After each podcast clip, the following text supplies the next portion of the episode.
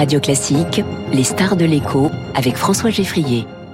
Et avec Swiss Life Asset Managers, investissez dans une croissance responsable et des décisions durables. La star de l'écho ce matin, c'est François Asselin. Bonjour. Bonjour. Président de la CPME, la Confédération des petites et moyennes entreprises. Bienvenue sur Radio Classique. Alors ça y est, nous y sommes. Une première journée de grève et de manifestation. Ça signifie que c'est toujours la CGT qui donne le signal de la véritable rentrée sociale?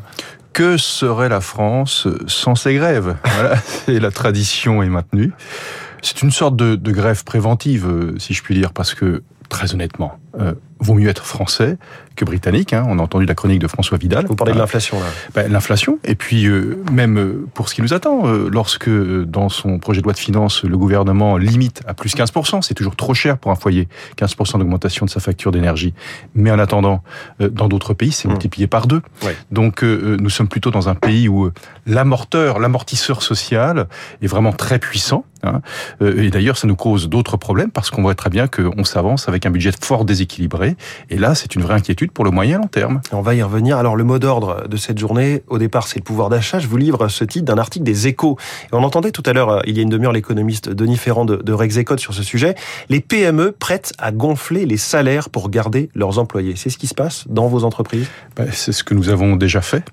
Parce que la pression euh, entre l'offre et la demande, hein, nous avons beaucoup de mal à trouver les talents dont nous avons besoin. Et pour éviter que nos talents, qui sont dans nos entreprises, nos personnels qualifiés, parfois très hautement qualifiés, eh bien, ne basculent vers euh, un autre, une autre entreprise, un autre secteur d'activité ou chez le concurrent. C'est eh vraiment le mercato en ce moment. Oh, ça a été le mercato. C'est en train gentiment d'atterrir parce que malheureusement, si je puis dire, on sent euh, que le renouvellement des carnets de commandes commence un peu à s'effriter. Donc là, vous sentez, ça y est, on n'est pas sur Ouais. la récession, mais ça commence à se passer. On n'est pas sur la récession, mais euh, écoutez, tout ce que nous avons annoncé euh, aura un impact très concret dans les entreprises. C'est-à-dire que l'inflation est un vrai sujet. Nous n'arrivons pas, nous, chefs d'entreprise, à répercuter sur nos prix de vente. On n'a pas le pouvoir de le faire vis-à-vis de nos clients. Et puis nos clients, au bout d'un moment, ne peuvent plus non plus s'offrir des prestations qui augmentent fortement. Euh, Donc euh, nous sommes pris en, en, en étau entre euh, nos achats qui augmentent et les salaires qui augmentent, et en même temps notre prix de vente que nous ne pouvons pas augmenter. Oui. Donc oui, c'est en train de se durcir. C'est en train de se durcir. Au-delà du SMIC qui a augmenté de 8% sur un an, on a du mal à voir si les salaires augmentent beaucoup ou pas, plus ou moins que l'inflation. On- Vous dites les entreprises sont, sont sous pression. Est-ce que ça va être euh, de plus en plus conflictuel ou est-ce que vous allez être forcé de distribuer, euh, dans un premier temps, des primes, faute de pouvoir augmenter les salaires? Nous savons, nous, dans nos entreprises à taille humaine, euh, en proximité avec nos salariés, avec les représentants du salarié, nous savons aborder ces questions-là. Ouais. Hein. Euh, tout simplement parce que le principe de réalité s'impose à tous. Hein, on voit très bien que lorsque bien c'est compliqué pour l'entreprise, c'est compliqué aussi bien pour le chef d'entreprise que pour ses salariés. Donc euh, ce que nous essayons de faire, eh bien, c'est de trouver un juste équilibre entre l'attente de nos salariés, qui est tout à fait légitime, et puis en même temps le bien commun qui est l'entreprise qu'il faut arriver à préserver.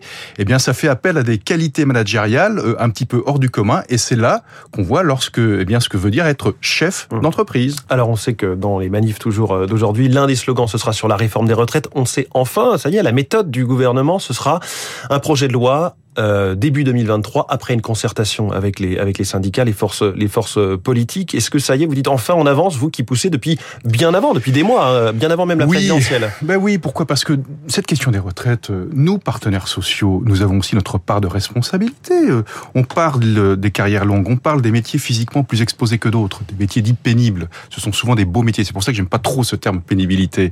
On parle du minimum contributif, à savoir quelle sera ma retraite minimum si j'ai travaillé toute ma carrière professionnelle.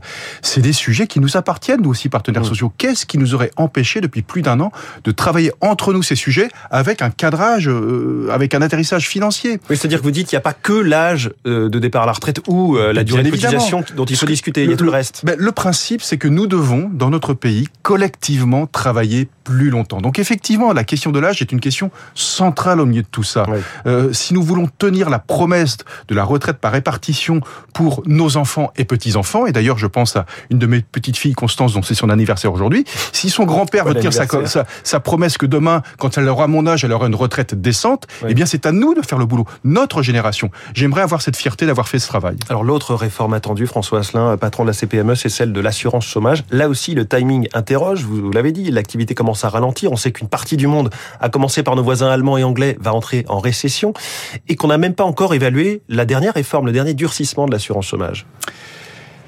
Alors, vous avez euh, en France euh, un système assurantiel qui reste, quand on fait un une comparaison avec ce qui se passe dans d'autres pays européens, qui reste très généreux. Il faut, il faut, c'est un fait. Hein.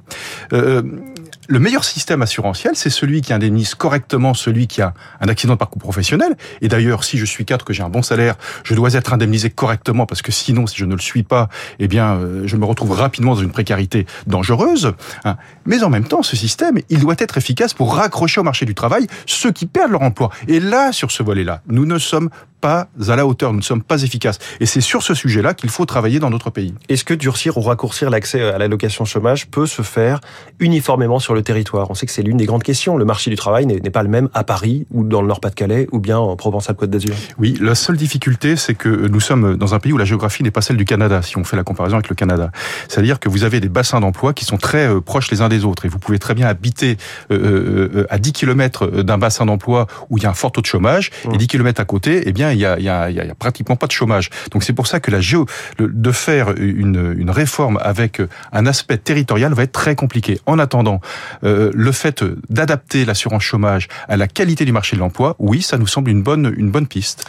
RTE, le réseau de transport d'électricité, va restituer un milliard d'euros. Euh, c'est pas du trop perçu, mais c'est une sorte de, péage euh, dont il a profité. Est-ce que c'est une bonne chose ou est-ce que ça va être des gouttes d'eau finalement par rapport à l'océan de la facture énergétique? Alors vous savez qu'aujourd'hui nous sommes très inquiets. D'ailleurs nous attendons avec impatience la réunion de demain à Bruxelles entre tous les ministres, euh, tous les ministres de l'énergie. Pourquoi? Parce qu'aujourd'hui nous sommes face euh, à des à des propositions tarifaires de nos énergéticiens qui sont hors de portée pour nos entreprises. Hein, quand vous avez votre facture d'énergie qui peut être multipliée par 5, 10, voire 15, hein, tous les jours nous avons des exemples qui remontent, eh bien euh, ça veut dire que demain votre modèle économique ne tient pas la route. Vous n'équilibrez pas recettes et dépenses. Emmanuel Macron vous dit ne signez pas ces propositions. Oui, bah ça écoutez, euh, je ne connais pas un entrepreneur qui va les pendre en signant une proposition qui va faire couler sa boîte. Mais en attendant, c'est quoi la solution? C'est ça ce que nous attendons avec impatience. Nous demandons à ce qu'il y ait un bouclier tarifaire au niveau européen pour que nous soyons rassurés. Sinon, sur toutes nous les sommes, entreprises. Sur toutes les entreprises, sinon nous sommes face à un risque systémique. Et la France toute seule n'aura pas les moyens de financer les factures d'électricité ou de gaz de l'ensemble des acteurs économiques de notre pays. Le seuil des 3%, il faut avoir une facture énergie qui représentait au bah, moins 3% du chiffre d'affaires en 2021. C'est trop restrictif. Mais, mais non, mais c'est pas ça. Ça ne fonctionne pas parce que vous avez des entreprises aujourd'hui où la facture d'énergie représente même pas 0,5% des chiffres d'affaires. Et avec l'augmentation tarifaire, elles se retrouvent avec des factures qui représentent 8% de leur chiffre d'affaires. C'est même pas leurs résultats. Donc autant vous dire que nous sommes face à un risque systémique. Nous avons évalué à la CPME qu'environ 150 000 entreprises sont concernées dans notre pays par ce risque. Euh, risque de quoi de, de, eh ben, devoir arrêter l'activité ah ben, de, devoir arrêter l'activité, bien sûr. Ben de, oui, ou de faire faillite. Hein, quand euh, vous avez euh, tout simplement une facture d'énergie qui fait que tous les mois vous creusez votre trou, eh bien vous arrêtez de travailler. Autre question, est-ce que il y a un souci à l'horizon avec les PGE, les prêts garantis par l'État dont les échéances arrivent?